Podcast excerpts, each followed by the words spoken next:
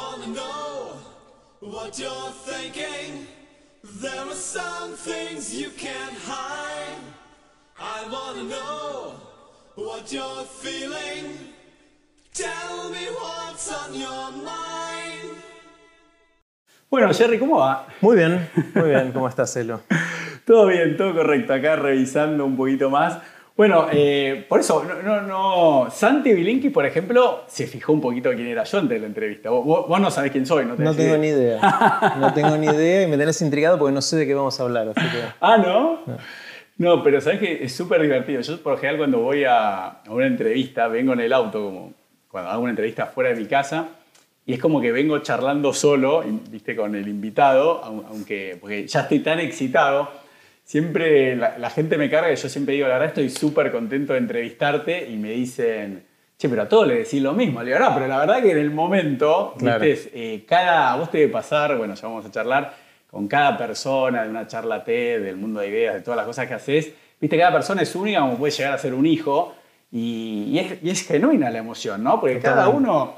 Así que bueno, mira, yo te voy a contar eh, un poquito de mí, ya que estoy, Ok. porque yo también me divierto que, que la gente me dice, che, pero hablas mucho, no interrumpas al invitado. Y digo, no, pero escúchame, lo es mi podcast, hago lo que quiero, ¿entendés lo que digo? Y aparte justamente acá yo se lo digo a la gente que, no sé si a vos te pasa con, te debe haber pasado un montón con tu podcast de Aprender de Grandes, que la gente si le decís, eh, te invito a un podcast, no sabe lo que es. Yo, por ejemplo, le invité a Julián Wage, que ahora trabaja en La Nación Plus, todo, tiene un programa, todo, y me dice, che, no sé lo que es un podcast. Le digo, bueno, te cuento que en La Nación lo que vos haces, a su vez lo suben a un podcast. Me dice, no, no sé lo que es. Le digo, ¿tenés un iPhone? Sí, le digo, mirá, acá dice podcast, es algo inventado por...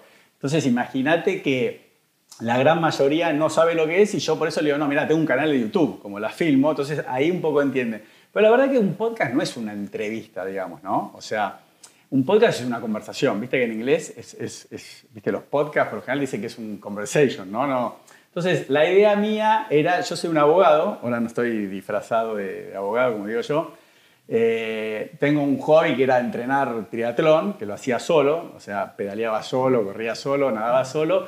Y un día, tipo, cansado de, de mi rutina, a- bueno, de mi casa al trabajo, de trabajo a entrenar, así, dije, no, no, yo quiero conocer gente, quiero salir, no sé, quiero, quiero conocer gente, pero grosa, ¿no? Y, bueno, dije, bueno, voy a, me voy a armar un podcast. La verdad, te soy sincero, no, eh, no conocía, no, no vengo de la radio, no vengo de la tele, no soy famoso, porque obviamente, por ejemplo, viste, Alec Baldwin tiene un podcast, no sé si sabías en inglés, que es muy conocido. Entonces, si sos Alec Baldwin o sos una persona conocida en Argentina, es más fácil que te digan que sí. La gente me decía, che, pero ¿quién te va a escuchar o quién te va a, a dar una entrevista? Y bueno, y así empecé. Y ya, ya llevo más de 80 entrevistas, o sea, tengo publicadas 65, o sea, publico una por semana sí o sí. Y además tengo otro podcast con un rabino que se llama Uriel Romano, que es el rabino de Nordelta, que yo no había empezado con mi podcast y, él me dijo, che, estudiamos Torah, él justo recién había llegado ahí a, Nordelta, me dijo, che, estudiamos Torah una vez por semana, y yo le dije, mira, yo justo quiero empezar mi podcast. Y la verdad que me parece medio egoísta que estudies vos conmigo, le digo, hagámoslo, lo grabamos, yo ya me compré el equipo, los micrófonos, ya armé el podcast en mi casa. Así que bueno, además tengo otro podcast con él que también ya va un año y unos meses y vamos por el 66. O sea que entre los dos podcasts tengo, más de 150. Así que bueno, esa es mi vida. Y bueno, y yo empecé invitando a, a la gente que, que admiro, que me, gusta, que me gustaría conocer. Bueno, a Santi, que bueno, es un gran amigo tuyo, ya lo, lo entrevisté y bueno, él presentó su libro. Y bueno, y me, me, me- me parecía fascinante tu historia de, de- de vida, todo lo, lo que hiciste con TED, con Mundo de Ideas. Y bueno, te quería, te quería conocer y estuvo divertido, esto lo voy a decir acá en la entrevista, porque vos me mandaste a hacer deberes. Sos el primer invitado que me mandaste a hacer deberes. ¿Qué te manda a hacer? Me dijiste, tenés que ver mi entrevista con Diana. Ah, no, no, te dije, no quiero que me hagas la misma pregunta que ya me hicieron. Ah, Fue eso lo que te dije. sí, sí, sí. Te, te sugerí ver esa como un ejemplo, Sí, sí, pero porque me embola siempre responder las mismas cosas. Ah, sí, entonces, ¿no? eh, Pero eso, vos- vamos a charlar de eso. Vos me preguntabas de qué íbamos a... O sea, vos estudiaste stand-up. O sea, igual me encantó la entrevista porque ahí ya sé casi todo de vos. ¿Vos sabés cuánto dura tu entrevista? creo que tres horas más o menos. Lo divertido es que en Spotify se ve que en el momento que lo subiste, no sé con qué... Lo hice en partes porque hace mucho, era la prehistoria de los podcasts y la gente veía tres horas y se asustaba. Claro, entonces, porque yo lo vi y dije, ah, terminó 23 minutos, qué bueno, qué, qué cortito, media hora. Y después me siguió con otro podcast, no me siguió lineal, no sé por qué. Y de repente estoy haciendo otra cosa Y empieza a sonar. Claro, digo, ¿cómo? Otra. Y después lo termino y digo, ¿cómo? A, B, C. Y tengo, bueno, ahora el- lo tengo ahí, el celular, pero agarré una planilla Excel, puse capítulo 31 a 30 minutos. Capítulo, los puse en un Excel, los Sí. sumé 180 minutos. Tres horas, tres horas. Así que, bueno, eh, vos, vos, por ejemplo, ¿alguna vez escribiste un libro tuyo o una biografía? No. No. Pero es muy eh, biográfico ese, ese podcast. tuyo. Me hizo preguntas Diana y yo le fui contestando. Claro, porque Diana es psicóloga, ¿no? Si no me Es equivoco. psicóloga. Ella es psicóloga. Sí, sí, sí. Sí, ¿sabes que Así, después de escucharlo, dije. Yo ya hace rato la quería invitar a, a Diana, ¿no? Y después cuando venía para acá, digo, no, yo tengo que hacer que Diana me, me haga el. no creo que me lo haga, porque bueno, no, no tengo la relación que tenés con vos. Pero bueno, así me, me pareció más fascinante. Lo único que no escuché en el podcast es, eh, ¿vos dónde, dónde naciste? ¿De dónde sos? ¿De De dónde- Salguiro y Arenales. Ah, sos acá de... De Palermo. ¿Y tus padres Eh, ¿También? son... ¿Y tu Sí, papá? Y mis abuelos también. ¿Todos de capital ya? Sí, bueno, mis- eh, un par de abuelos eran del interior, pero sí. Ah, bueno, bueno. ¿Y, y tu papá y tu mamá a qué se dedicaban? Eh, se dedican, bueno, No, ya no, están menos. eras sí. chico, digamos. Sí, eh, mi viejo es ingeniero civil Ah, y mi eso. vieja es eh, escribana. ¿En serio? Ah, mi papá es escribano. Yo soy abogado y mi papá es escribano. Mira. Ah, ¿tu mamá es escribana? Mm. Qué bárbaro. Y, y tu papá ingeniero. O sea, Sí. Claro, porque yo siempre le pregunto a la gente, mira, por ejemplo, ayer eh, hablé con Santiago Artemis, no sé si lo conoces. No. Ese lo tenés que invitar a una charla TED. Es el, el diseñador, el modista del momento. Tiene un pro- hicieron una serie en Netflix y, y es un chico que, que- que nació en el interior, no sé si en Tierra del Fuego, por ahí, una familia mormona y ahora es el modisto, el diseñador número uno de la Argentina. Y entonces, viste, por eso a mí me fascina eso de qué familia viene uno. Por ejemplo, yo entrevisté a Aníbal Pachano y Aníbal Pachano es arquitecto. Trabajó toda la vida arquitecto, arquitecto, y a los 28 años hizo un curso, lo conoces Aníbal, ¿no? Sí. De nombre. De nombre, sí. pero es el del bigotito que está en el Bueno, el que tenía una compañía. Y él a los 28 años, eh, digamos, tomó una clase de TAP y ahí, bueno, después el, el resto es historia. Que no es lo mismo, por ejemplo, yo entrevisté, esto siempre lo cuento, por ejemplo, yo entrevisté a Sebastián Crismanich. Para, no ¿te, sé- puedo, ¿te puedo interrumpir? Sí, obvio. Eh, es verdad que te gusta hablar. Obvio. Hasta ahora no dije nada. ¿Y por qué no? Estás, estás tímido. Y no, no me hiciste ninguna pregunta y estás hablando de tus otros invitados. No me interesan tus otros invitados. Ah, bueno. Para esta conversación. Después Oh, contame. no. Pero la gente, ya, la gente nos está mirando ahí. Hola Sí. a todos. Ya vio las otras charlas. Sí. eh, y vos contando a mí para que yo... No, no sé, a mí no me... No, no, no, pero lo que te quería significar es que me fascina cómo llegás, cómo cada persona llega a ser lo que es. Que hay algunos que vienen de, de- familia, que el padre se dedicaba a lo mismo, por ejemplo, el capitán de la Davis, Orsanic, y vos que venís de ya un padre ingeniero, una madre escribana, o sea, ¿entendés? No? Como que vos ya venís de una línea más intelectual, más universitaria, exacto.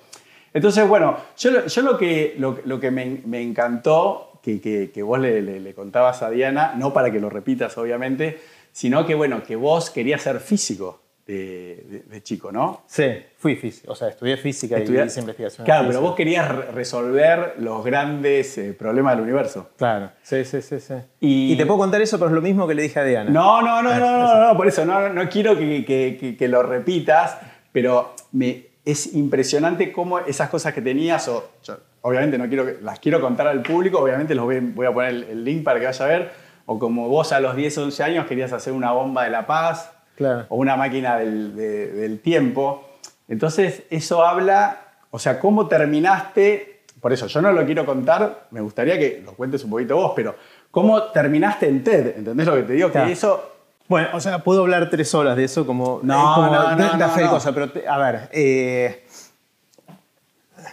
no sé por, por dónde embarcar. Haceme alguna pregunta concreta específica, porque si me empiezo a contar toda mi historia, me No, voy a ir de nuevo por las yo, ramas. yo lo que digo es, contá lo, lo- lo- lo que vos quieras. Es como que lo que no quiero hacer justamente es, es hacerte una pregunta tipo periodista. Bueno, contá- ¿entendés? Como yo digo, a mí me fascina todo lo que vos lograste y todo tu camino, ¿no? Que que obviamente la gente después irá a, a escuchar la entrevista de, de- de tres horas, ¿no? Pero como una persona que, que estudió, que después hiciste un posgrado en Estados Unidos, que estuviste, por ejemplo, hasta los 30 años, ¿no? Dedicado al estudio. O sea, durante eso- hasta los 30 años no trabajaste, por ejemplo. Bueno, los, el- cuando uno hace el doctorado... Da clase. eh, no, no, eh, bueno, un poquito sí, pero ya es un laburo hacer el doctorado. Sí, sí, sí. O sea, estuve cinco años haciendo el doctorado en física en MIT y ahí era el, hacer el doctorado consiste en investigar. Claro. Cuando investigás, tenés tu sueldo de investigador Sí. y te estás en un grupo de investigación y estás laburando de físico. O sea, no es que tomás cursos. Por ahí el primer año haces unos Claro. cursos, pero después los otros cuatro años estaba haciendo yo el mismo trabajo que después hace un investigador. Con lo cual, y me pagaban por hacerlo. Un poquito, Ah, yo, poquito. no sabía, yo pensé que las maestrías no te pagaban, que tenías No, que... es un doctorado. Maestría no Eh, te pagan. perdón, doctorado, como que... Ah, ¿te pagan? El- en general en ciencias sí, no puedes hacer, o sea, es carísimo, alguien Sí. que va a hacer algo de ciencia en general no tiene el presupuesto para, Mm. para bancarse e ir a una universidad y en general en Estados Unidos y acá también a través del CONICET se consiguen becas de doctorado eh, y en Estados Unidos tenés una, una beca que tiene distintos nombres de acuerdo a si tenés que hacer investigación, cuánto tenés que enseñar o no, o si no tenés que hacer nada, tiene distintos nombres técnicos. Pero esencialmente te pagan algo de subsistencia. A mí me alcanzaba para pagar el alquiler de un departamentito muy chiquitito eh, y no mucho más. O sea, era como mínimo. Pero sí, sí, te pagan. Claro, pero eso ya estabas, por ejemplo, casado cuando viajaste. Viajé Ya- de novio y nos casamos allá.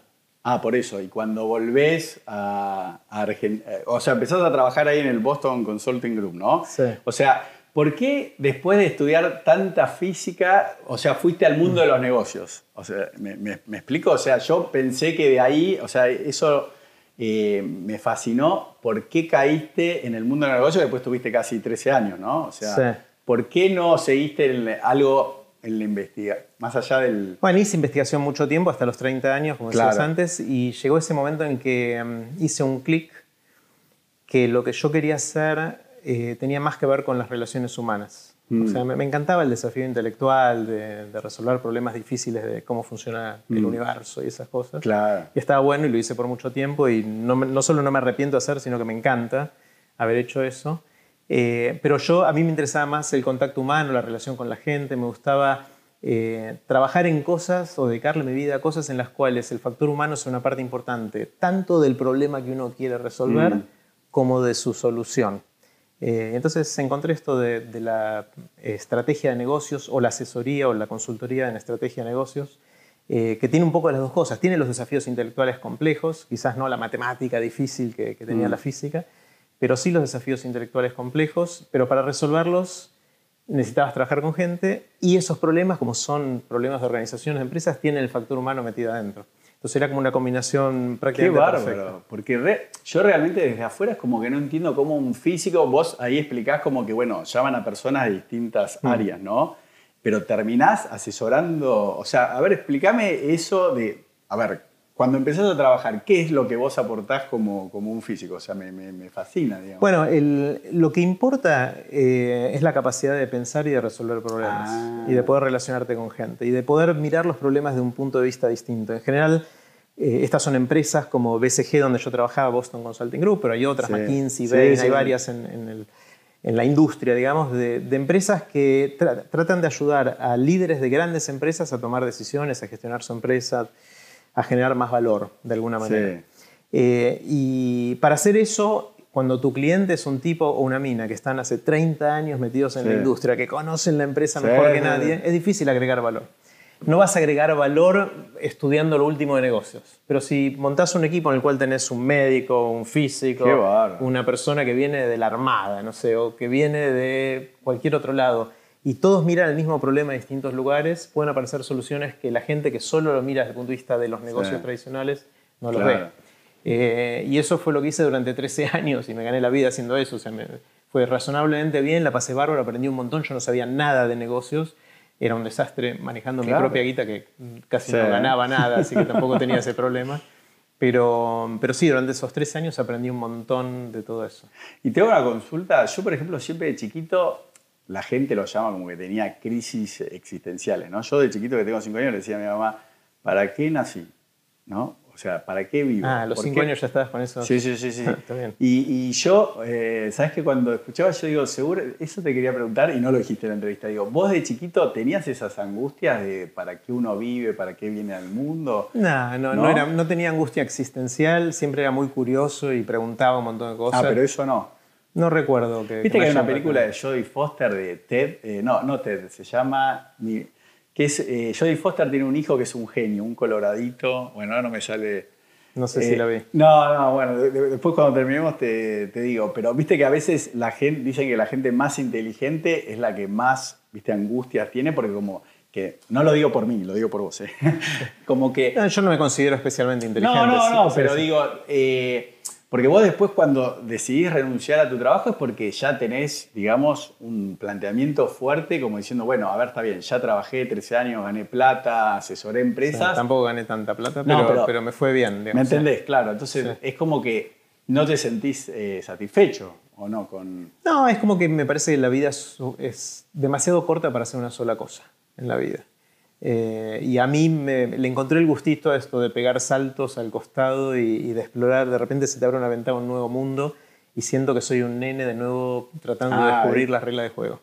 Eh, y, y aprendiendo un montón. O sea, me, me empiezo a aburrir cuando ha- hago algo por mucho tiempo y siento que ya no estoy aprendiendo más, que llego a un umbral en el cual todo me da lo mismo y ya pierde interés. Y, y eso te pasa al- eh, después de 13 años y ahí empezás, ¿qué es lo primero? Cuando pedís el año sabático que trabajabas 20%, ¿no? Ahí, ¿qué es lo primero? O sea, que tomás café con tus amigos, descubrir. Por eso te digo, yo te veo ahí como que estás diciendo, bueno, como decís vos, estoy acá, el tiempo es corto, la vida no se trata, porque viste que vos lo contás ahí un poco, que hablas de la distancia de los americanos, viste, hoy yo te di la mano, viste Sí, que... me sonó raro eso que me diste la mano ahí cuando Pero llegaste. a- a Yo esperaba se- un abrazo, así. Pero sabes que a mí me cuesta mucho también en Argentina, porque, Mira. Viste, el argentino, por ejemplo, da beso entre hombres. Y, a, viste, y a mí me parece raro el beso entre Mm. Sí. Viste que es una Ah, moda de los 90 de Argentina, Sí. que en Estados Unidos vos es vas a, rarísimo. En Estados Unidos, si haces a vos te presentan a una chica que tal vez después te terminás acostando en un boliche te das la mano. y le das la mano. Sí, Yo siempre cuento lo mismo, o, o no, o te saluda así, te dice hi, y te hace así. Sí, de lejos. Y digo, pero perdón, ¿esta es la que me querés presentar? Digo, esta me parece que no me da bola. Y dice, no, no, es así acá. Eh, Claro. Entonces, no, pero te decía, entonces vos eh, cuando te dedicás ese, ese 20% a trabajar, ¿no? Ahí, ¿qué es lo que empezás? ¿Empezás con la revista de los blogs? Eh, Sí, no. Est- Esto explica un poquito, porque Sí. la gente por ahí no escuchó la otra Claro, conversación. no, igual la vamos a mandar a todos a hacer la... la- Eh, hacer la tarea. Eh, esto les cuento a todos, no sé Sí. a qué cámara mirar de acá, porque tenemos No, no, ocho cámaras, no sé cuántas. Esta es mi cámara. Cuando está. le hablas a Bueno, la gente, le hablas a tu Bueno, cámara. no, pero te hablo vos. Ah, bueno, bueno. Eh, esto fue después de laburar 11 años en BCG, que laburaba un montón, decidí pedirme un, un año en el cual durante 10 meses trabajé al 20%. Laburaba esencialmente un día por semana, me pagaban también el 20%, Sí. eh, con lo cual quemé ahorros durante ese tiempo, pero me vino bien porque le dediqué ese tiempo a explorar mi, mi deseo, que era que lo que me surgía, que tenía ganas de hacer. Y me puse a hacer cosas locas que siempre hab- había quizás soñado o nunca se me había ocurrido y me lo crucé en ese momento. Hice ahí el curso de, de comedia stand-up. stand-up, que no es lo mío, no soy bueno haciéndolo, pero lo disfruté un montón porque me, me río mucho viendo eso. Mientras vivía en Estados Unidos antes de, de- de volver, me, me encantaba el formato, que es un formato muy yankee Yo soy en el fanático, origen. yo soy fanático de esta. Bueno, y siempre me intrigó mucho qué es eso del humor, de la risa. Entonces dije, bueno, voy a intentar hacerlo. Hice un curso entero de un, de un año y después hice algunas funciones. y algunas salieron más o menos bien y otras más o menos. Eh, eso lo hice ahí, me dediqué a leer, me dediqué a, a ver qué me daba ganas de hacer. Y después volví a BCG y estuve un año y medio, dos años más, eh, hasta que después renuncié para meterme en el mundo de TED, hacer el mundo de las ideas. Hice una revista que se llamó Oblogo durante Oblogo. un tiempo. Eh, y ahora estoy con Aprender de Grandes y con, con algunas cosas más. Claro, porque para de, de esos tres años que, que te hicieron, eh, te hizo la entrevista Diana, hasta hoy, digamos que ya eh, TED en español creció un montón, Sí. ¿o no? Sí, sí, O sea, mucho. ¿qué, sí. a- a- hace- ¿qué balance podrías hacer de estos tres años? Porque cuando estabas con Diana le decías, no, recién empiezo, hay cosas que, bueno, yo se lo conté al fundador, que todavía no sé. ¿Cómo? Claro. A ver, contame eso. Eh, bueno, esto eh, también, sin el contexto, no sé cómo la gente que nos escucha va a entender, pero bueno, una de las cosas que hago es lidero TED en español para todo Sí. el mundo. Esto es dentro de la organización global de TED. Eh, me dedico a desarrollar contenido, canales de distribución y audiencias en nuestro idioma. Sí. Eh, ese es, ese es mi, mi rol, es un trabajo part-time que tengo. Eh, y lo que hicimos fue, o lo que lideré fue, hicimos algunos eventos en los cuales tuvimos a oradores como Jorge Drexler o Ingrid Betancourt o, Sí. o Jorge Ramos o Juan Enríquez, o sea, gente realmente muy grosa, a los Sí. cuales a mí me tocó la suerte y el privilegio de contactar, de ayudar a preparar sus charlas y después de presentarlos en el escenario. Eh, y también creamos un podcast que ahora es el, se pelea entre el ser el primero o el segundo más escuchado en lengua hispana sí. en el mundo, que es, un lujo Impresionante. eh, que se llama el podcast de TED en español, Sí. en el cual una vez por semana, cada jueves, sale un episodio en el cual yo presento una charla, el audio de una charla, Claro, pues, en formato podcast, bueno. de algún lugar del mundo hablada en, en nuestro idioma.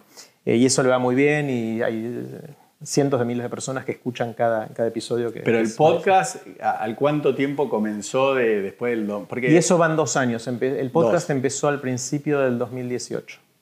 Ahí lanzamos el podcast porque creí, ya teníamos suficiente contenido en Claro. español, los podcasts estaban empezando a despegar eh, y nos pareció que era una buena oportunidad y rindió sus frutos.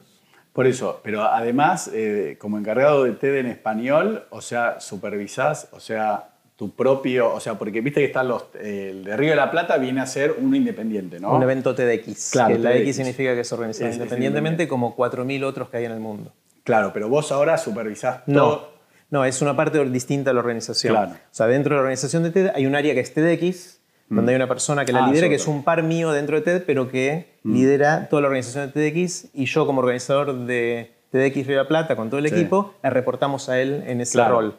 Mi rol es paralelo a él, que mira a través de los Mm. eventos TEDx y otras fuentes más de, como eventos TED y otras, otras cosas, Ah, en español. O sea, miro, es, es más de generación de contenido, curación de contenido para, o curaduría de contenido para poder distribuir por todos los ah, canales. ok, o sea que, claro, no, porque yo pensé que ya ahora te supervisabas a vos mismo, porque No, no, no. el Río de No. la Plata... Eso no, pero, sería divertido, pero no. Pero el contenido está en español, ¿o no? ¿No, sí, ¿no sí, es tu eh, área? No, sí, yo como director de TED en español elijo lo mejor de los eventos TEDx de, de toda habla hispana, entre los que está TEDx Río de la Plata. Ah, Pero está que yo TEDx Madrid y TEDx en, en México, en, en Colombia, en Chile, en Perú, en distintos lugares. ¿no? ¿Y y cuáles son los próximos proyectos que, que- que tenés, por ejemplo? Porque vos sos como el, el responsable, ¿no? De eh, Español, ¿correcto? O sea, vos tenés Sí. bastante autonomía. Sí, eh, más, o menos, o sea, está dentro del, ámbito de todo TED. Bueno, ahora le estamos poniendo mucha energía al podcast, porque le está yendo muy bien Sí. y está creciendo un montón.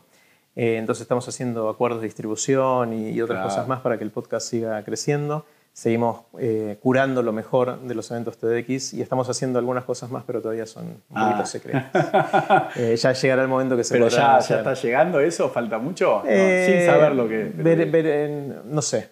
Ah. Quizás algo pase durante 2020, durante este año. Ah, qué bueno. ¿Y, y- y tu podcast cuántos años tiene ya? Cuatro. cuatro, ¿no? Cumple cuatro años ahora. ¿Y, y estás haciendo cada cuánto haces una entrevista? Eh, hice ochenta y pico hasta ahora y publico una cada 15 días Claro. durante el año. Ahora estamos entre una temporada y la otra. Ah. La temporada 2020 empieza a fines de, de febrero. Pero ¿y vos cuando empezaste tu podcast, por qué lo empezaste? Yo era fanático de los podcasts, escuchaba principalmente en inglés. A ver, ¿qué escuchabas? Escuchaba, bueno, empecé con This American Life. Sí, ¿no? Después me hice fanático mal de Radiolab. Tengo la remera, tengo cinco remeras idénticas de Radiolab y la gente me carga y me dice no te cambias nunca la justo Claro. ahora no la tengo, pero Sí. eh, um, Radiolab es para mí un- como me pone la vara ahí arriba, es genial. Eh, um, y después escuché, empecé a escuchar a Sam Harris, a Tim Ferriss, a Joe Rogan, Ah, sí, o sea, hay un montón de los Eh, que... eso- eso esos son más nuevos, esos son Claro. de los últimos dos años. Estos otros que te digo son más viejos. Me gusta mucho eh, 99% Invisible, que es eh, Roman Mars, que también es muy bueno. Sí, no, eso no. Eh, hay, hay muchos. hay No, muchos. no, está bien, pero vos, digamos, a mí, a mí me pasó lo mismo y, y yo escuchaba, pero yo escuchaba los últimos, los que vos decís, Tim Ferry, Joe Rogan. Hay uno que yo escucho que se llama Rich Roll, que es un abogado vegano, está en la onda. Yo soy vegano hace seis años. Y, y- y bueno, yo escuchaba podcast en inglés y, la verdad que empecé sin saber nada, porque si yo hubiese sabido que ya. Yo te soy sincero, en español no escuchaba nada y por eso me atreví a hacer mi propio podcast, porque si hubiese sabido que estabas vos, no, no me hubiese animado. Nada, tampoco. No, no, Ah, porque- es, es- es muy distinto como producto, son otro tipo de No, conversación. ya sé, pero viste, cuando uno empieza algo, decís, bueno, a ver quién está, quién. Claro. Y decís, no, no, yo, viste, me acuerdo cuando, por suerte yo ya había empezado Y, y yo tampoco quise averiguar mucho. Dije, no, no, si averiguo no me voy a animar. Claro. Pero ¿y cómo fue tu primer... eh, ¿Vos por qué lo hiciste? O sea, porque no, no, había... Yo venía, yo venía escuchando mucho, a mí siempre me interesó esta idea de aprender durante toda la vida y, y ver cómo hacerlo. Eh, y como empecé a, ser muy fanático de otros podcasts, dije, ¿qué, qué sería un podcast mío? O sea, si yo lo hiciera. Ca- Casi como un juego mental, ¿no? Sí, sí. Eh, y cuando se me ocurrió el nombre, que es Aprender de Grandes, y que tiene dos significados, y Mm. cuando me di cuenta de los dos significados, que es aprender cuando ya no somos chicos, que ese Claro. por ahí es el más obvio de los significados, pero el otro es aprender de los grandes, aprender de grandes. de Ah, yo siempre lo, lo entendí de aprender de, de los grandes. Bueno, pero también es aprender de grandes cuando ya no sos chicos. Es- no importa, son los dos no, significados. está bueno porque- Y cuando, cuando me di cuenta que en, una, en un solo título, con tres palabras, podía sintetizar las dos cosas que yo quería hacer, que era seguir aprendiendo durante toda la vida y tener una buena excusa para juntarme con la gente que admiro, para preguntarle qué aprendiste haciendo lo que haces, Claro. les hago una pregunta y toda- siempre la misma a todos mis invitados y después la conversación toma vida propia, obviamente, pero, pero esa es la- esencialmente la pregunta que le hago a todos. Claro, pero digamos, no, no tenías un fin económico. Porque, por ejemplo, a mí todo el tiempo me preguntan, bueno, pero vos ganás plata con el podcast. Digo, No, no, yo pierdo plata. O No, por eso. Sí, sí, no, el fin económico es perder plata. Sí. No, no, o sea, es, eh, es- como negocio es pésimo. Claro, bueno, yo te voy a contar una anécdota personal. Mi mamá, madre judía, me llama cuando yo empiezo con el podcast, que yo se lo conté, y ya, yo ya estaba haciendo todas las semanas, me llama y dice, che, pero tengo una pregunta, ¿vos estás trabajando, abogado? Estoy preocupada, ¿vos estás ganando plata? Porque te veo que estás todo el día con, con- el podcast. Le digo, pero escúchame, mamá, ¿cuántas horas por día ves Netflix? Vos, le digo, ¿tres horas, dos horas, día de semana, con suerte? ¿Cuántas ves sábado y domingo? La gente mata el tiempo, está aburrida.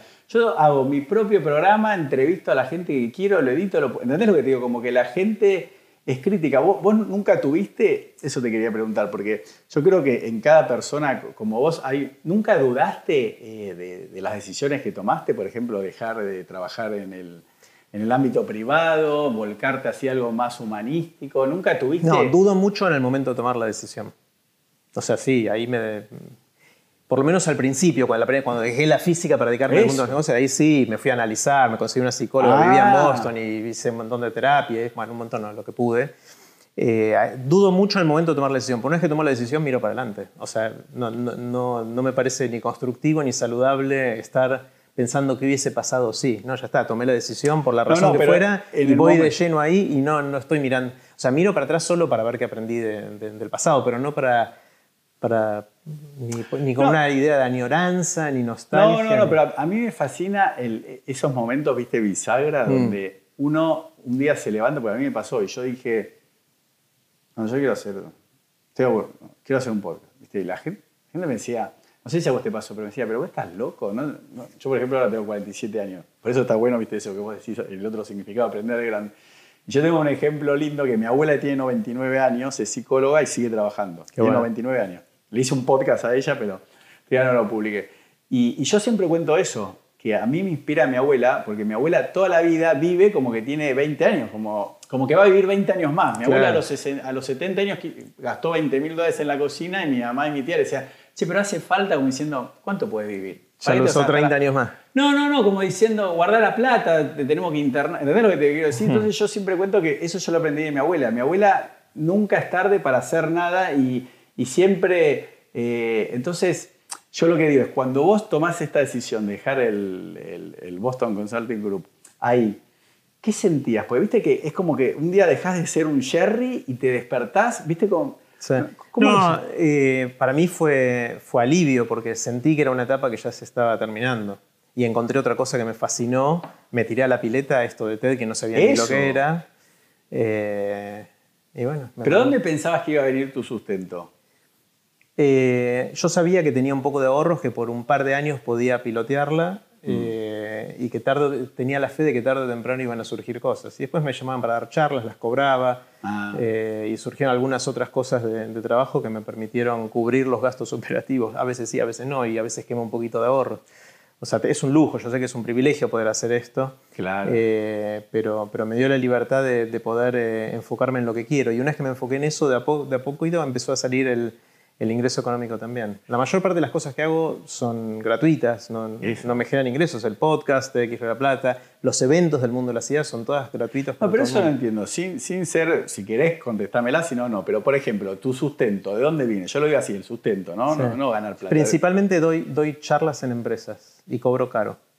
Ah, pero vos no, no, no cobrás un sueldo por té de español. No, no, no. Ah, por té en español sí, ahora sí, pero es una parte muy chiquitita de mi tiempo. TX La Plata no, ahí soy voluntario. Por eso, eso es todo Pero. TED TED en español es algo reciente, los últimos tres años, Sí. y es muy part-time, o sea que es, es poquito lo que, lo que gano por eso.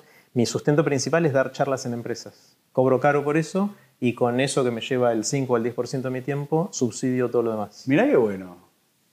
Espectacular. También soy gasolero, o sea, no gasto mucha plata, con lo cual no hace falta mucho ingreso para poder llevar el nivel de vida pero que quiero. Te, te hago es- esa pregunta personal con mucho respeto y mucho cariño, porque siempre eh, hay muy poca gente que puede vivir de lo que le gusta, ¿no? Mm. Entonces, eh, a veces un actor tiene el privilegio de poder que le paguen. ¿Viste cuando un actor de Hollywood dice, ay, yo esto lo hacía gratis? Es verdad, el flaco antes lo hacía por 2 dólares y ahora capaz que cobra 10 millones de dólares, pero es la misma persona. Entonces, yo, por ejemplo, como te pasa a vos, yo es como que con mi trabajo de abogado me doy el gusto de hacer todo el resto, pero Está perfecto. no, no, no, porque yo con una sana curiosidad decía, no, bueno, ya ahora eh, Jerry tiene un sueldo, no sé. Pero cuando yo escuchando el podcast de Diana, decías que ya por eh, TED de Río de la Plata no cobras nada, No. porque digo, pero los sponsors de todo tu trabajo, todo, porque eso No, no, soy, lleva- vol- soy voluntario. Soy voluntario, es más, gasto plata que no la vuelvo a ver. Y en Mundo de, de Ideas, Mundo de las Ideas es un curso que es, es pago. ese sí. Es- ese genera un poco de ingresos, pero no mucho porque damos becas muy agresivas. Eh, Ah, ¿sí? Lo que hacemos lo hacemos con Melina Furman, que es mi socia en- Sí. en el mundo de las ideas. Eh, y lo que hacemos es un curso caro también, pero ofrecemos becas del 40% y del 70% a los que no puedan pagar porque queremos formar un grupo para hacer el curso que sea hiperdiverso. Y si es un curso que lo cobras caro a todo el mundo, va a venir gente parecida, por lo menos parecida desde el punto de vista Mm. Claro. del poder adquisitivo. Y muchos artistas, científicos, docentes y otras profesiones, es, es raro que puedan pagar un, un curso tan caro. Entonces, a la gente que viene del mundo de los negocios y otros lugares que tienen la posibilidad económica, les cobramos bien el curso y con eso subsidiamos que puedan participar bueno. al resto. Y pero y entonces, ahora, entonces debes tener un montón de proyectos en, en tu cabeza todo el tiempo, ¿no? Sí, bueno, el- el- todo el tiempo. Ahora justo estoy por lanzar, está- ya lancé uno que empieza muy prontito, que se llama Experiencia Aprender de Grandes, eh, que es una combinación de lo que estoy haciendo en el podcast, en Aprender de Grandes, con el mundo de las ideas, con lo de TED, con otras cosas que fui haciendo, eh, y que va a ser algo raro, distinto, que no sé si tiene un nombre. Es una experiencia, va a ser un encuentro en persona una vez por mes, un sábado, de, empieza en marzo del 2020 y no termina nunca, en principio. Eh, y el objetivo es desarrollar la capacidad de aprender a aprender para poder aprender durante toda la vida.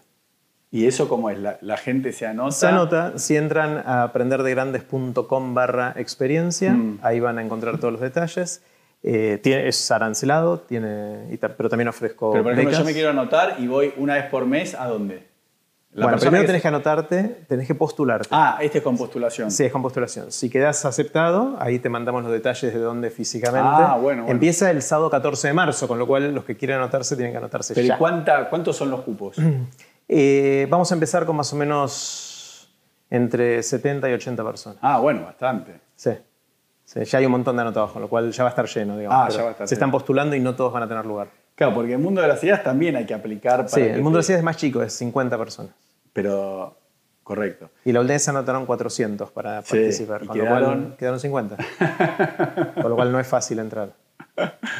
Eh, y pará, y además haces lo de, te- eh, lo de TED de educación en, en las secundarias. ¿o Sí, no? ¿Cuántas secundarias ya estás eh, haciendo? Eso se llama Clubes TED y Claro. es la posibilidad que le damos a docentes de escuelas secundarias de capacitarlos y acompañarlos para que ellos con sus alumnos Mm. Sí, puedan bueno. hacer un recorrido parecido al que hacemos nosotros en TEDx La Plata con los oradores. Entonces los docentes es un recorrido de, de 10 encuentros Eso que nosotros encanta. estipulamos encuentro por encuentro que tienen que hacer, le damos las guías pedagógicas, etc. Y ellos los ayudan a los chicos a desarrollar su, encontrar su pasión, desarrollar una idea y aprender a comunicarla. Y terminan, el último encuentro es como un evento Sí. en el cual en un círculo rojo se paran a dar una charla delante de sus No, compañeros. impresionante. Es muy lindo. Eh, y eso es parte del paraguas de TDX Río de la Plata, lo hacemos en toda la Argentina. Y este año, en el año pasado, 2019, fueron 800 escuelas, más o menos No. 15.000 chicos. Claro, en el 2016 había llegado, 2017 había llegado a Sí, 350. ahora están 800 y el objetivo para el 2020 es hacer entre 1200 y 1500. ¿Pero eso también es voluntario? O sea, Sí, sí, sí. Sí, de- en realidad en todo el paraguas de TX La Plata y Club STD trabajamos entre 100 y 200 personas, casi todos como voluntarios. Hay 4 o 5 que son rentados, que es el staff más profesional, pero son muy poquititos. eh, y es increíble lo que podemos hacer con, con- con poca gente rentada y un montón de Qué voluntarios. bárbaro. Y este espacio, con- contame a mí a la gente, o sea, e- este lugar físico, o sea, que- Esto se llama el Instituto Baikal. Es otra locura que, A ver. que hicimos con varios amigos. Lo lidera Emiliano Chamorro, un gran amigo mío, también miembro del equipo TX de La Plata, profesor invitado al mundo de las ideas. Lo entrevisté en Aprender de Grandes, o sea, todo, todo está relacionado con todo. Y este lugar físico eh, es el Instituto Baikal, que es un lugar donde con Emi y con más gente, con otros amigos, nos propusimos celebrar las ideas de la humanidad Qué ni más ni menos. Y entonces hacemos cursos, talleres, eh, distintos tipos de seminarios eh, y otras cosas más. Y es institutobaikal.com. Ahora también tiene su propio podcast, su propio ¿Y blog. el nombre de dónde viene? Perdón. Baikal es un lago, un lago en Rusia. Ah, no sabía. Sí, es un lago que se, resulta que es el lago más profundo del mundo y una de las, creo, la segunda o la tercera reserva de agua dulce del mundo. Eh, Ah, ¿sí? Y nos inspiramos. Uno de los miembros de, fundadores de todo esto es un ruso y nos sugirió ese nombre. Ah, ¿sí? Un, un- un ruso que estaba vive- en Buenos Aires, ahora justo ahora se fue, Ah. que es Andrei Vasnov, que también lo, lo entrevisté en Aprender de Grandes. Ah, qué bueno. Pero ¿y eso cuántos años tiene ya? eh, Baikal? Empezó algo, como algo muy chiquitito hace 8 o 9 años, Ah, eh, pero que éramos, éramos teníamos un lugar muy chiquitito para encontrarnos, eh, a charlar de- desde Platón hasta impresión 3D, pasando por un montón de cosas en el medio, pero éramos poquita gente. Y este lugar físicamente está hace un año y medio eh, y con esto la cosa está explotando. Ahora acá tenemos cursos donde hay cursos de 80 personas, de 60 personas, de 100 personas y, y en general se llenan. Pero para, con respeto al pregunto, pero eso también es todo gratuito lo que No, vos no, haces? esto- esto- Eso no, eso ya hay un... Sí, por ahora estamos invirtiendo para hacerlo. O sea, por ahora no, no vemos plata de esto. Qué bueno. No, no, yo la verdad te felicito porque haces lo, lo que te gusta sin pensar en, en el factor económico, Sí, ¿no? pero de nuevo, es porque tengo el privilegio de poder hacerlo. O No, no, pero está bien. No, no- no es que le recomendaría a todo el mundo deja tu laburo y hacer lo que quieras, porque puede correr en riesgo tu sustento. No, está bien, pero mucha gente con su tiempo libre hace constantemente cosas egoístas, entre comillas narcisistas, como podía ser yo que entrenaba triatlón solo y no ayudaba a nadie, y vos estás constantemente A generando... mí me encantaría entrenar triatlón. Sí. Te envidio por eso. o sea, No, no, bueno, vas a tener tiempo para escuchar. Escucha, vamos a hablar, vos que estudiaste stand-up. Explica el concepto, esto es irrepetirlo. A ver. Sexo de ideas. Eso es divertido. re- ¿Sexo? Sexo de ideas. Vos decís que hay que hacer Ah. orgías de ideas. Explícalo sí. a la gente porque. No, pero no, es- no intentó ser algo gracioso eso. eso No, no, no, lo- pero es atrevido y me gusta. Sí, sí. A ver, no, a ver, gran parte de las ideas que hay y la innovación que hay en el mundo tiene que ver con unir cosas que estaban separadas. Sí. O sea, yo siempre cuento el ejemplo de la valija y la ruedita, que ya lo conté millones de veces, Sí. Mm. que estaba la valija, estaba la ruedita, pero hacer la valija con rueditas nos llevó, la primera valija con rueditas de 1970. Correcto. Cuando la valija existe hace 1400 Sí. años y la rueda hace Sí. 5000 o 10000. Eh, si vos miras toda la innovación que hay alrededor nuestro, tiene que ver con combinar cosas que ya estaban Claro. y con eso ojalá resolver un problema, agregarle valor a algo o a alguien. Eh, entonces, si uno piensa que las ideas son los, las piecitas que uno tiene que combinar, lo que quiere es generar orgía de ideas, donde esas ideas se juntan y van combinándose y van creando bueno. valijas con rueditas en distintos ámbitos de la vida. ¿no? Claro, pero vos crees fundamentalmente que eh, esas orgías de, de ideas que está bueno, ¿viste? Porque es, es- es difícil pronunciarlo, ¿viste? Dice Orgía de ideas. Te da y- vergüenza un poquito. Claro, ¿verdad? te juro, ¿viste? Y yo, mirá que digo cada pavada, pero de verdad está todo atado a, a- a la relación entre seres humanos. Eso, eso es lo fantástico. Por supuesto, Claro. no, no, no, porque uno podría pensar como diciendo, bueno, uno sube una plataforma su idea y después. No, no, Ah, vos- la tecnología puede ayudar también un poquito, pero a la larga son los vínculos no, pero por humanos, eso, sí. algo que me encanta de vos es que vos sos un convencido que a través del, del contacto, de la, o sea, porque vos de verdad todo lo que estás haciendo todo el tiempo es networking para que gente se conozca. Claro. ¿O no? Y- pero no lo llamo networking porque si no yo no iría. Claro. Pero O ¿y ¿cómo sea, lo llamas? Y lo llamo, hay contenidos interesantes y experiencias interesantes. O sea, si vos generas contenidos y experiencia, la gente correcta va a venir y ahí se va a terminar conociendo y hacer lo que otros llaman networking. Pero Claro. yo jamás iría a un evento de networking. No, claro. O sea, me parece un embole atroz. Y no, me siento mal, no me siento cómodo, no es donde... Soy, soy torpe socialmente, pero si me pones un contenido interesante, ahí estoy. Claro, pero igual algo que vos haces, que a, a mí un poco también me choca, igual ya explicaste los motivos, es que vos te pones y decís, bueno, vos sí, vos no. Vos te pones como en un boliche y decís, y a mí vos boliche pasás- sí, y soy un poco el patobica de eso, porque el- de alguna manera, para garantizar la calidad de la experiencia, hay que curar también al grupo de gente. Sí, sí, no, no digo que esté mal. Y, ¿eh? y lo, que, lo que buscamos, por ejemplo, en el mundo de las ideas, donde la curaduría, como te decía antes, Sí. de 400 que se anotan quedan 50, y los egresados de las ocho camadas que ya hicimos, hace ocho años que empezamos esto con, con Meli, nos dicen que gran parte del, del- el éxito del mundo de las ideas o gran parte de la receta tiene que ver con haber elegido a la gente correcta. Y lo que buscamos es identificar gente que sintamos que se va a beneficiar con todo lo que vamos a hacer ahí, gente cuya presencia va a enriquecer la experiencia de otros, asegurar el mix que sea más variado y evitar gente que suena tóxica. Mm. O sea, si alguien tiene que llevar un formulario larguísimo para Sí. postularse, si alguien escribe algo que nos hace sentir esta persona tiene mala onda, ¿por qué voy a querer hacer algo con él Sí. o con ella? Sí, sí, igual e- es como un concepto bien yankee, ¿viste? De aplicar a las universidades, a Harvard, Yale, Columbia, ¿no? O sea, yo creo que, por ejemplo, a mí como argentino me choca. O sea, yo, por ¿Y ejemplo... tú qué harías en su lugar? No, Poner no. que tenemos cupo para 50 y hay no, 400 me parece que bárbaro lo que haces. Yo, lo, que, lo que digo es que yo, por ejemplo, no aplicaría, ¿entendés? Como yo diría, ah, no, ni loco, ¿entendés? ¿Por Porque- qué? No, porque, mm, no sé, no me sentiría cómodo, como que, que me estén evaluando, qué sé yo, Mm. no... Bueno, te lo perdés. No, no, no. Por- pero lo digo Sí. sinceramente, ¿eh? Sí, pero sí. no. Pero igual me parece bárbaro, porque cada uno. Yo, por ejemplo, a mí lo que, lo que me gusta de, de YouTube, de los podcasts, todo, es que de- eh, democratizó todo, ¿entendés? Porque, o sea, yo quiero te- no tengo que ir a un canal de televisión y tener, llevarle un proyecto que me lo apruebe. Yo hice mi podcast y no le tuve que pedir permiso a nadie. Entonces, pero por otro lado, totalmente lo entiendo, eh, que obviamente no, no, no puedes dejar entrar a 500 personas porque... No, no, igual me parece No, no bien. funciona el producto, no, No, funciona no. la propuesta. O sea, es una propuesta para 50 personas, por cómo funciona. Mel y yo trabajamos individualmente con cada uno, todo eso. Es el cupo que tiene esa Pero y propuesta. después como que hay como una alumna y de, de Sí, todos son los 300, egresados. 300 y pico, sí hay. Y entre ellos después siguen Tenemos así. nuestro grupo de Facebook y Ah. hay grupos de WhatsApp y esto ahora, este jueves tenemos un encuentro de la camada del año pasado. Claro, por eso es- es- Sí, sí, sí. está todo esa, el tipo, el concepto de los exalumnos. Bueno, y te hago una consulta. Hoy en día sos plenamente feliz, estás con TED Español, el mundo de las ideas, o sea, todo esto, el, el centro este. Eh, ¿Vos pensás que va a haber un momento que vas a querer cambiar? Sí, O- obvio. Sí. ¿Ah, o sí? sea, miro para atrás y todo el tiempo cambia a lo largo de la vida. No, pero que un día digas, no, no, TED Español, no se acabó. Río de la Sí, Plata, seguro, no, seguro, seguro. Sí, sí. ¿Ah, sí? en algún momento sí. O sea, el día que me deje de, de generar la adrenalina que me genera, va a ser momento de hacer otra cosa. Eh, y puede ser que se me cruce otra cosa y que quiera hacerlo. TX Río de la Plata hace 11 años que lo estoy haciendo. Claro.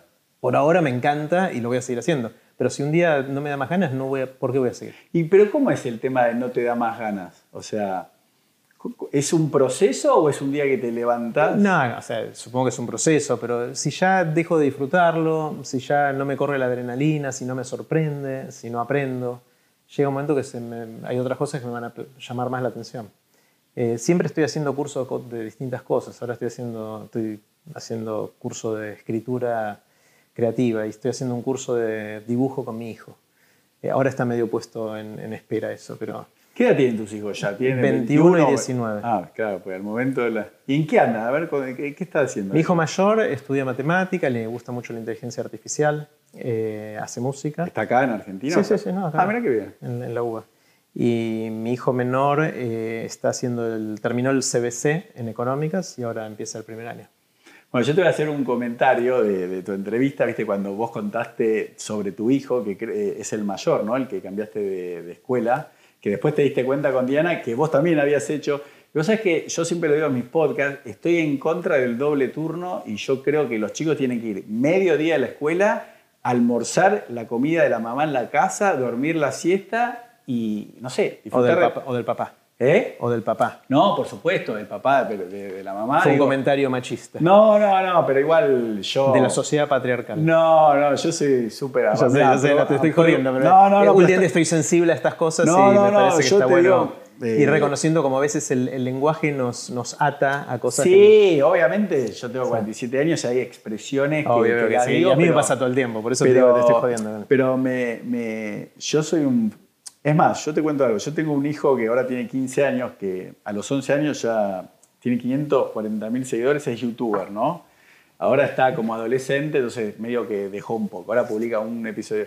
Y yo a la gente me decía, no, pero por mí que deje la escuela. Si a él le gusta esto, que, le- que lo haga. O sea, ¿cuánta gente encuentra la vocación? Yo, por ejemplo, mi vocación todavía siento que, que no la terminé de, de encontrar. Entonces yo digo, ir a un chico que vaya de 8 de la mañana a, a, 5, a 4 y media, que cuando sale a la escuela llega a las 5, 5 y 10, después lo llevan a taekwondo, lo llevan a piano, lo lle- ¿entendés lo que te digo, no? Están todo el día en la escuela y, y por eso me parece, atándolo con lo otro, brillante el programa que tienen de, de ¿cómo? el club, ¿no? De, Club este Dead. claro, los clubes, porque los chicos disfrutan la escuela. Yo creo que la escuela es una guardería, mira, yo lo defino así, es una guardería temática, donde hay gente de tu, una condición social, económica, religiosa, más o menos parecido, ¿no? Entonces, vos lo mandás ahí, te lo tienen ocho horas por día, pero no, yo creo que están en, no sé, ¿cuál, es tu opinión de, de la educación? No, yo no sacaría a un chico de la secundaria. no, no, no, pero yo digo, obvia- yo siempre lo digo, eh, obviamente si el chico tiene que ir a la escuela, pero digo, no es que tampoco en la escuela va a aprender, ¿entendés lo que digo? Las No, no, o sea, va a aprender de acuerdo a las inclinaciones de, de cada chico o chica y cómo es su casa, en cómo se crió, Claro. qué onda tienen los viejos, o sea, hay toda un- una cuestión de- del entorno y de, y de su... Claro, porque yo creo que, viste, ¿no? a veces la gente dice, si, si vos tuvieses que verte a vos, ¿no? O sea, vos sos lo que sos, porque fuiste al Pellegrini o porque sos Jerry, ¿entendés lo que te quiero? Viste que hay, no, no, pero viste que hay Ese, gente que sí. dice, yo lo a mí me pasa norte, te dice, no, yo lo mando a- al Northlands, ¿no? Como diciendo, en la escuela de máxima va a ir ahí y va a salir mi hija una princesa. Yo digo, no tiene nada que ver, por lo general los, los buenos alumnos salen, no, sé, no sé si, ¿cuál, cuál es tu opinión? No, a ver, volviendo a lo que decías, que a tu hijo estabas tentado a decirle que deje la escuela si quería, se encontró su, a los 15 años su pasión por ser youtuber, me parece que tiene patas cortas eso. No, no, yo lo que Eh, le dije es, no, no, porque tengo que yo siempre, eso lo digo tipo título polémico. Yo le dije, no, tenés que tener una, ocupar tu tiempo ocho horas por día. Le dije, mira, vos llegas a las 5 de la tarde y todavía tenés, te acostás a las 12, de 5 a 12 tenés 7 horas. Entonces le digo, por ahora no vas a dejar la escuela. No, claro, Entonces obvio. yo le dije, el día que tu tiempo ocupes 8 horas, irás mediodía. Y si el día de mañana te contratan, no sé, haces una película, no sé qué, bueno, y me decís, mira, papá, no puedo ir más a la escuela. Pero por ahora no, no Claro. ocurrió. Sí, sí, sí. No, pero aparte es un chico de 15 años, por ahí hace esto dos o tres años, después se aburre y, y ¿qué hace? No, lo o que le sea, dije, lo Te, que te le quedás sin. Me parece que le- es una edad espectacular donde no tenés obligaciones para poder formarte, aprender un montón de cosas y tener herramientas para poder hacer después sí lo que quieras en la vida, pero obviamente sin sufrir y sin sacrificar cosas importantes de la vida, pero, pero me parece que es el momento para, para aprender. Y, y vos comparándote con tus hijos, co- ¿cómo los ves en el buen sentido? De diciendo, la tienen más clara, están más preparados, vos pudiste ayudarlos a, a- a tomar decisiones o hacer cosas que vos no pudiste hacer. o- Yo tenía, yo tenía una sensación de deber ser mucho más fuerte. Claro, Ellos se cagan en eso. eso, ¿no? ¿Y es mejor o peor? ¿Qué sé yo? Viste Eh, que eso no se sabe cómo va a ser. Yo no sé, o sea, en en mi caso fue una mochila fuerte que me puso presión, creo, eh, una mochila pesada, pero que más o menos la piloteé. Hay otros Pero que pueden la- naufragar en ese camino Pero por eso yo te presión. preguntaba lo de tus padres. La mochila pesada es que tener un padre ingeniero, una madre escribana, se esperaba que seas universitario. Ah, sí, ellos ejemplo- querían que estudie, sí. Claro, a mí mi papá me dijo, mira, ¿qué vas a hacer? Podés ser abogado, como toda la familia, porque son todos abogados o escribanos, médico o contador. Yo le decía a mi papá marketing y me echaba en casa. ¿eh? Claro. Y te estoy hablando Claro. con mucho respeto Sí, la sí. gente que hace marketing, pero yo en un momento, no sé cómo le dije, le dije, no, porque tengo un amigo que estudia marketing y me dijo, escúchame, tenés abogado, médico o contador. Elegí lo que quieras dentro de esas tres. O sea, vos tenías esa mochila Claro. también, ¿no? no Sí, podías. sí, sí. Elegí física, con lo cual fui un poquito rebelde dentro de esa lista Ah, ¿sí? tradicional. Yo estudié física acá. Pero para tu papá ya eras... No, no, él era ingeniero, con lo cual, eh, de hecho, le enseñaba física en ingeniería y me llevaba de chiquito a ayudarlo a corregir exámenes en, en la facultad de ingeniería a él. Está bien, pero El- tal vez si a tu papá le decías, che, pa, yo voy a estudiar filosofía y letras, por más que sea en la UBA, te decía, no. No, él no me va a decir que no, porque No, confiaba en mí, me va a apoyar en mi decisión, pero la cara va a ser por ahí no de tanta felicidad, supongo. No, pero filosofía y letras también está muy, todas están buenísimas. Cualquier carrera universitaria está buenísima. Eh, ahora creo que los chicos están en una sensación de que tienen que lograr todo tan rápido y tiene Mm. que ser todo tan, tan inmediato que es muy difícil de, de soñar a largo plazo y de planear cosas. Estoy generalizando y hay de todo. Mm. Pero, pero mis hijos, creo, creo, pero por ahí ellos me están... Hola, Juli, Lele, si están escuchando esto, eh, dígame si es así o no, pero siento que ellos están... No, no, no les pesa tanto la mochila del deber ser, Bueno, porque vos se los permitiste. qué sé yo. ¿O No, no? sé, porque no es lo que uno dice, es lo que uno hace y el ejemplo que muestra. Y yo me mato laburando y me mato, sigo estudiando. No, no paro de estudiar toda la vida y por ahí eso les, les manda una señal a ellos, no sé. Y, y bueno, yo para, para- para ir cerrando, o sea, ¿cómo, cómo ves tus próximos así años? O sea, que- No tengo ni idea, no ni idea, planifico. nada. eh, me dedico a tratar de vivir el presente. Sí sé que me interesan ciertas cosas, me interesa el poder de las ideas para transformar la sociedad, me interesa el poder de las ideas para juntar a la gente y generar vínculos significativos que nos pueden ayudar a Claro. mejorar el mundo, pero también a sentirnos mejor, más plenos con cada uno de nosotros. Y ese es mi norte, es contribuir a que, más, que suceda más y más de eso. Que de, hecho, en todo lo que hago, en TED, en TED en español, en TEDx de la Plata, en el mundo de las ideas, en Aprender de Grandes, en la experiencia de Aprender de Grandes, en Oblogo cuando hice la revista, en el Instituto Baikal, lo que busco es juntarme con gente a hacer exactamente eso. Ahora, no sé qué voy a hacer dentro de un año, dos y tres.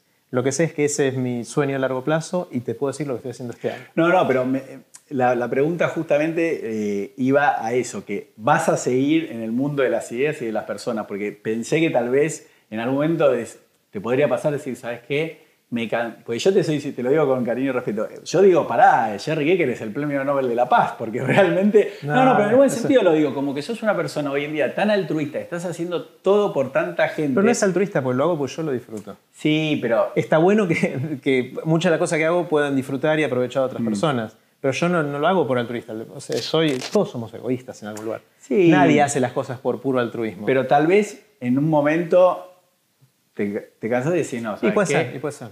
Puede ser. No, no, pero Cuando, seguís- cuando, cuando estaba haciendo física dije voy a hacer física por toda la vida. Claro. Después me encontré con otra cosa que me gustó más y me cambié. Y después de nuevo y de nuevo. O sea, no...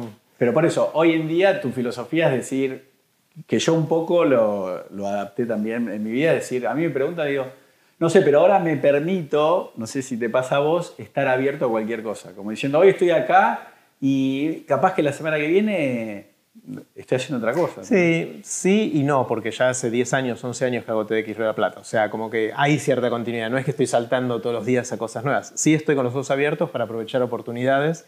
Puede ser que aparezca una oportunidad que sea muy distinta a lo que estoy haciendo y decida tomarla. O Claro. no. No sé, no, no estoy cerrado a eso. Pero tiene que suceder. Yo, yo tengo nombre de profeta, ¿no? Yo soy de la colectividad judía, bueno, me llamo Elías, Eliau, y, y yo te, te voy a decir algo nuevamente con respeto y cariño. Como yo, todo el tiempo después de escuchar la entrevista y que te sigo todo, dije, Jerry, en algún momento, como que yo siento que Ted estás en- con otro, ¿no? O sea, tenés lo de, lo de eh, Ted, eh, lo de Río de la Plata, pero digo, Jerry en cualquier momento va a tener eso que decías de chiquito, como una, una, una bomba de la paz. Como Ojalá. que te- todo esto que venís haciendo, este mundo de ideas, todas las cosas que estás haciendo, yo creo que va a confluir en algo que va a ser, mira, se me voy a pelear así, impresionante. O Ojalá. sea, pero va a ser, ¿eh? yo estoy seguro, porque con tanta gente que, que, que conoces, con todo lo, lo- lo que viviste, las experiencias, las personas, las ideas, eso, todo esto es como, no sé, yo siento, viste, que tenés un montón de combustible y, y que vas a despegar y vas a ir a... Para mí ya lo tengo. O sea, para mí combinando lo que hacemos en TX La Plata con ese equipo, lo que puedo hacer en el podcast y ahora en la experiencia Aprender de Grandes, lo que estoy haciendo con Beli en el mundo de las ideas, lo que estamos haciendo con Emi Chamorro y más gente en el Instituto Baikal, ¿qué más puedo pedir? Yo, te puedo con nombre de profeta, yo creo que hay algo más superior todavía tuyo, que va a ser una ONG a nivel mundial, ¿entendés? Con tu Puede sello, ser, con todo eso, y que El- todo esto va a confluir, pero va a tener otro nombre y que va a ser tu, tu obra magna, digamos. Bueno, veremos. No, no es lo que... O sea, si sucede, sucede, Va pero su- no es un plan que tengo. No, pero lo que te quiero, suceder- eh, lo que te quiero decir, va a suceder por parto natural, ¿entendés? No, no es algo forzado. Es- eso es mi visión de, Bueno, De. Si sucede, después eh, recordame que vos me lo dijiste.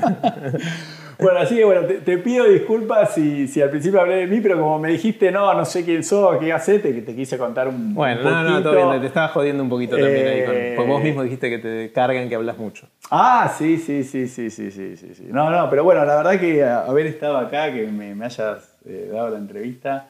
Un placer. Me, me- me- me parece muy lindo. Te- ya que estoy, te hago la- la- las últimas confesiones. O sea, Dale. me costó, viste, porque realmente sos una persona que estás con todo lo que haces de TED, de Río de la Plata, y eso, viste, a veces un poco me. Tenés podcast, viste. A veces cuando estoy con alguien que no es tan preparado como vos, es como que voy más tranquilo. Y, aparte, viste, cuando salgo de mi casa que tengo que armar todo, viste, que me pongo muy Te nervioso. estresás un poco. Sí, sí, sí, sí, viste, me, me cuesta. Y bueno, te agradezco porque No, después en la charla ya. ya... Está buenísimo. Bueno, y yo siempre termino ahí mirando a tu cámara, te pido, le pido a los invitados que, que le dejen un, un mensaje a, a la gente que te está escuchando, a lo que te va a ver, no sé, algún consejo, algún tip de algo que, que no sé si te pasó, que más allá de que vos no te arrepentís de nada de lo que decís, pero si no, mira, estas cosas yo, por ejemplo, se las digo a mis hijos o lo digo siempre cuando tengo estas capacitaciones, que vos decís, no, si yo hubiese sabido eso entre los 16 y los 30 años, hubiese estado bueno. O co- como aprender de grandes para que alguien como yo, 47 años, que te escuche y que diga, ah, che, qué bueno lo que me dijo Jerry. ¿Qué, qué consejo le darías ahí? Miro la cámara, los miro a ustedes. Y cerrás ahí, terminás ahí Eh, y termina. Una de las cosas que descubrí hace tiempo y reforcé más recientemente es el poder de siempre estar aprendiendo algo nuevo. Y eso va más allá de, mm, de estudiar, sino aprender a hacer con el cuerpo, con las manos. Puede ser estudiar también. Hay algo de esta sensación de crecer, de sentirnos jóvenes, de seguir eh, asombrándonos con nuestra capacidad de aprender y con lo que vemos en el mundo de alrededor nuestro, que a mí por lo menos me mantiene vivo. Así que si les interesa eso, escuchen Aprender de Grandes, pero fíjense en aprenderdegrandes.com barra experiencia, que es lo que vamos a hacer exactamente ahí, generar la capacidad de aprender durante toda la vida y es ahí donde tengo puesta las fichas que quizás lo que el profeta Elías acá dice eh, pueda hacerse realidad. Chao. Muchas gracias. Muy bien.